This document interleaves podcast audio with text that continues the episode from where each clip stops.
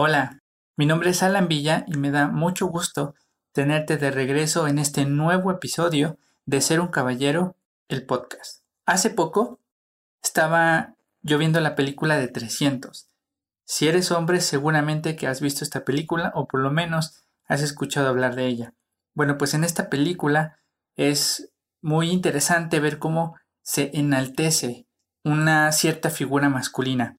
Estamos hablando de un hombre que es rudo, de un hombre que es fuerte físicamente, de un hombre que está dispuesto a morir en servicio para sacrificarse por su nación. Y reflexionando en esta película, me di cuenta que ese tipo de masculinidad, ese tipo de hombre, no va necesariamente conmigo. Y esto no tiene nada que ver con que no tenga esos músculos, o que no tenga esa barba, o que no tenga esa voz gruesa. Pero bueno, como sea, el punto es que esa forma de masculinidad que se enaltece en esta película es solamente un modelo de hombre y no todos tenemos que sentirnos identificados con ese modelo.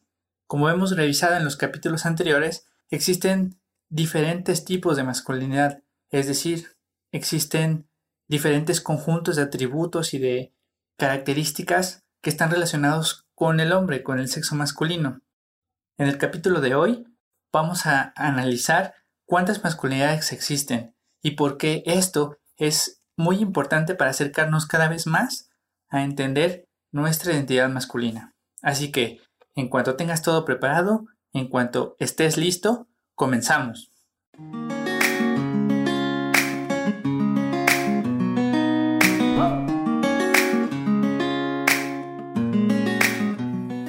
Ya que hablamos de que existen diferentes masculinidades, o lo que es lo mismo, diferentes clases de hombre, lo siguiente sería preguntarse cuántas hay.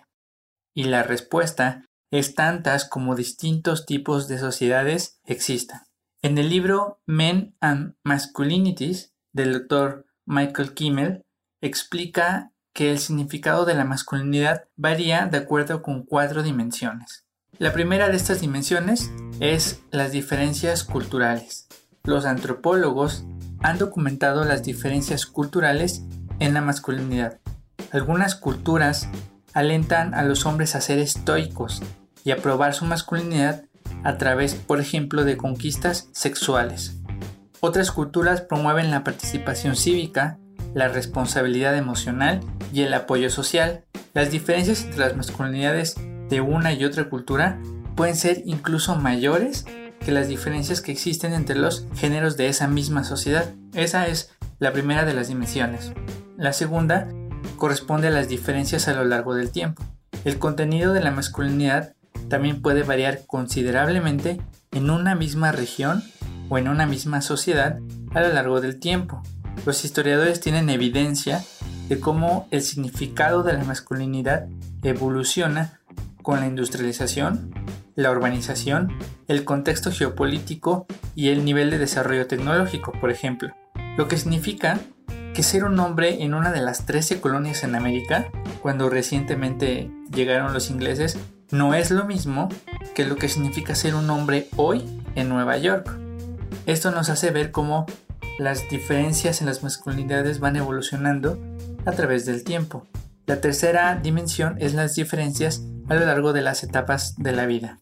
Los psicoanalistas han examinado cómo el conjunto de nuestras experiencias más significativas nos conduce a diferentes significados y expresiones de nuestra identidad de género.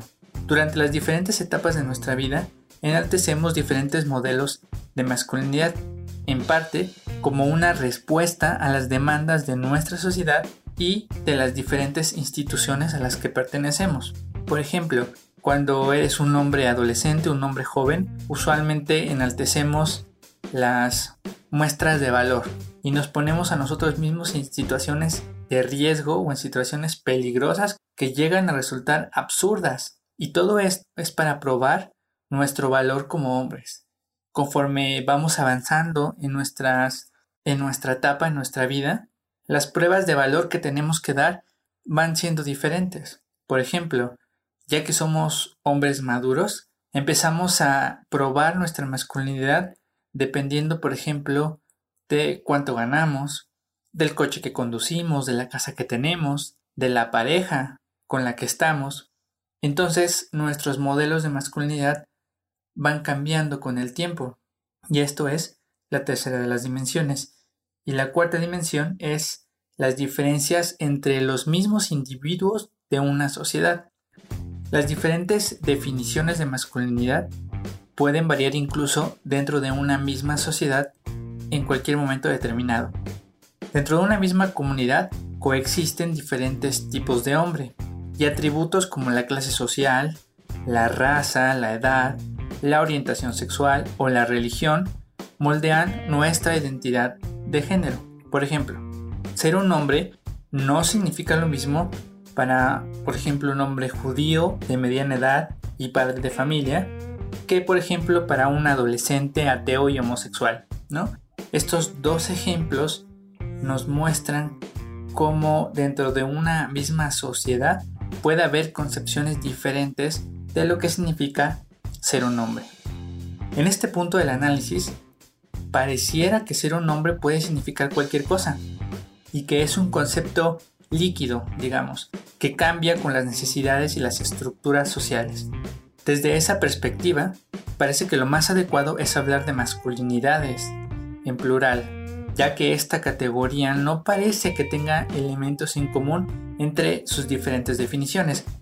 Sin embargo, mi opinión personal es que todos los hombres debemos tener un rasgo común que nos identifique como hombres, como miembros del mismo género, y este rasgo tiene que ser especial y que nos distinga de las mujeres. Y de hecho, los sociólogos ya han determinado que los hombres tenemos al menos un aspecto en común, aunque no es necesariamente lo que quisiéramos. Resulta que los hombres gozamos en general de una posición de privilegio y de poder dentro de nuestra sociedad, pero de esto hablaremos en otros episodios. Bien, ¿cómo puede esta información ayudarte a ti y a mí a entender mejor nuestra identidad masculina? Bueno, lo primero que debemos reconocer es que existen diferentes modelos masculinos que son perfectamente válidos. No todos los hombres tienen que ser fuertes, barbones y estoicos, como en la película de 300. Y tampoco se define nuestra masculinidad por nuestra forma de vestir, nuestra educación o por las cosas con las que jugamos de niños. Y segundo, es que nuestra identidad masculina se fundamenta en algo mucho más sólido que todas estas cosas que son más superficiales pero por ahora basta con decir que cualquier definición de masculinidad, cualquier forma de ser hombre que pretenda levantarse como una masculinidad sana y responsable, debe de cumplir con al menos estos dos principios que son la equidad de género. Eso significa que tanto hombres como mujeres debemos tener las mismas oportunidades y no se nos debe menospreciar o discriminar por cuestión de nuestro sexo o de nuestro género, y el segundo principio es la igualdad del valor humano. Esto significa que aun cuando no seamos como individuos exactamente iguales, porque hay claras diferencias entre todos los hombres, entre un individuo y otro, aun con todo y eso, todas y cada una de las vidas de los seres humanos tienen exactamente el mismo valor. Y eso es algo que debe de estar por encima de cualquier clase de definición de masculinidad o feminidad. Esto es todo por ahora, es un episodio bastante corto, pero lo importante es entender que no todos tienen que seguir el mismo concepto de hombre que tú tienes o que yo tengo. Y nuestro concepto de hombre debe de estar mucho más encima que todas estas cuestiones de qué color te gusta o cómo te vistes, cómo hablas, cómo te peinas, si te crece la barba o no. Nuestra identidad masculina está fundamentada en algo mucho más profundo y tiene una raíz mucho más grande que todas estas cosas. Entonces, mientras nosotros podamos respetar la equidad de género y la igualdad del valor humano, estamos en camino de construir una masculinidad más sana y responsable. Esto es todo por hoy. Si te gustó este episodio, por favor, compártelo con las personas que creas que les puede servir esta información. Déjanos tus sugerencias y comentarios en nuestras redes sociales. En Facebook sabes que nos puedes encontrar como Ser un Caballero Oficial México. En Instagram encuentras, me encuentras como alan.villan70. Nos puedes encontrar también en Twitter como Ser Uno Caballero y puedes, por supuesto, revisar todo nuestro contenido en nuestro sitio web que es www.seruncaballero.com. Esto es todo de mi parte. Espero que te encuentres muy bien. Cuídate mucho. Si tienes que salir, por favor, protégete. Y si no, hay que resistir.